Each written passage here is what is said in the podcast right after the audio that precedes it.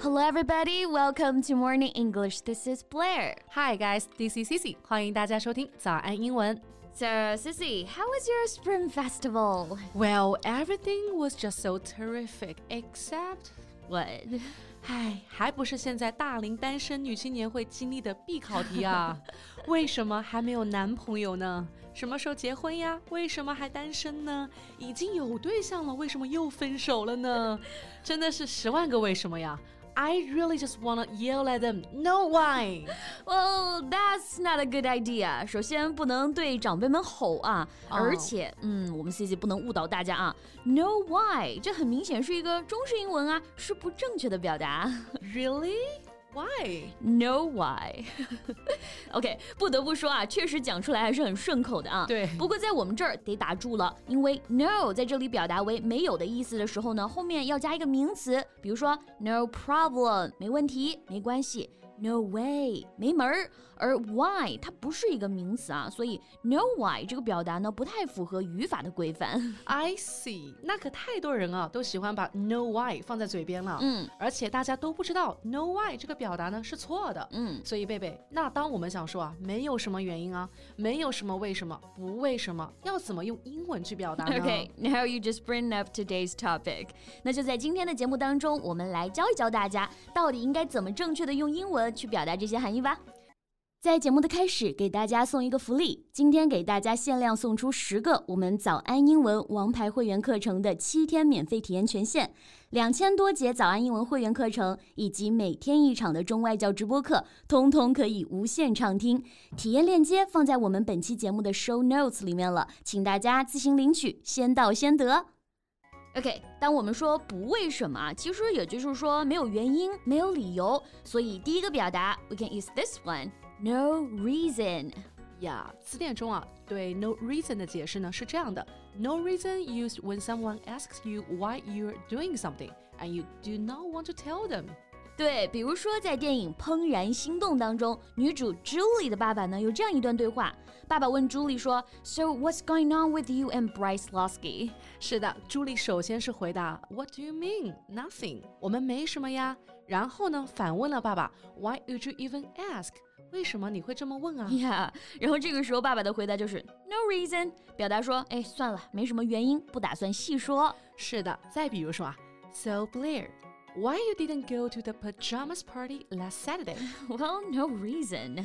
这个回答是不想告诉我吗？Why? No reason. 其实当我们回答 no reason，已经表明不想多说了。所以当这个时候再追问下去，why 就是有点不太懂味了。All right，那我懂味一点，换一个好回答的问题。嗯、And why do you like cats so much? Well, just because. Alright, just because 意思是就是喜欢，对吧？Exactly. Just because and here means like I like it without being aware of any reason for liking it. 也就是说，我就喜欢，没有什么为什么这个意思。是的，and another example always shows in a love relationship. Girls always tend to ask their boyfriends, "Why do you love me?" And the boys always say things like, "Just because." 对呀、啊，就是喜欢你嘛，哪儿一定需要什么理由啊？Just because. 那 just because 除了说作为回答之外啊，用在句子当中呢也是可以的。For instance, I decided to get a massage on my way home from work just because. That's nice，没有原因啊，就想去按个摩。嗯，那除了 no reason 和 just because 之外啊，还有一个表达也很实用，just the way it is，它就是那样的，没有原因。Right, just the way it is. Well, let's see an example, Sissy. Yeah. Why are you still single? Excuse me, just the way it is, okay? All right, I was just kidding. I'll change another question. So, why don't you go out with a boy? just the way it is. By the way, Blair, are you sure that's another question? 所以为什么大家这么喜欢用 no why 啊？其实就是因为有太多的 why 了，对不对？真的无法回答啊，不想回答就 不想多跟别人聊下去了，对吧？是的，其实关键吧，我是觉得有的 why 你认真去说原因啊，别人并不是真的想听、嗯、，they don't care。比如说你说大过年的来催婚，问为什么还没有男朋友之类的，哪里是想知道我们单身的真正原因啊？我觉得问的人早就有答案了，所以呢，你直接回答 just the way it is。就没有呗。是的，说不定人家也只是没话问，客套一下啊。当然，just the way it is 还可以用来表达说你真的是不知道原因，但是呢就是这样。Such as Why do all the trees change in the fall? Well, um. That's just the way it is. 嗯，OK，那最后还有一个句型结构啊，也可以用来表达不为什么这个含义，就是主语加上 just，再加上一个动词。是的，主语加 just 加动词。我们来通过一些例子，更好的理解它的使用吧。嗯哼，Blair。Why can't you speak both Chinese and English? I just can. 这个语气就是比较傲娇的回答啊，我就是会呗。Exactly, Blair. Why is Changsha so popular? It just is. 那这里回答 it just is 明显是知道，也不太想和我多说，也有可能是觉得没有必要说啊，所以就回了一句 It just is. Yes, you've got a point here. OK，那我们同样再来看另外一个例子啊。So Blair, why will you go to Beijing tomorrow? Well, I just will. 呀，其实这样回答也相当于是话题终结者了。不为什么这个回答，其实本质就是不管有没有为什么，知不知道为什么，都不想或者不打算和对方深入说太多了。明白了，那我最后也只有一个问题了，贝贝。OK。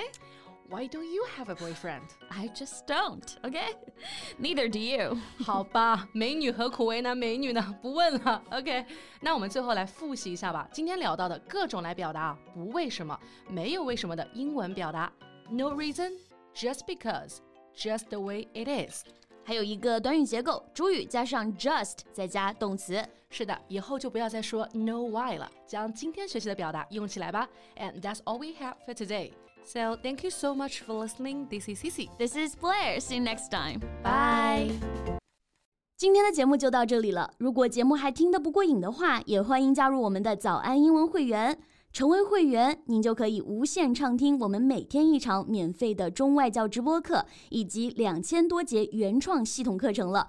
今天我们限量送出十个七天免费试听权限，试听链接放在我们本期节目的 show notes 里了，请大家自行领取，先到先得。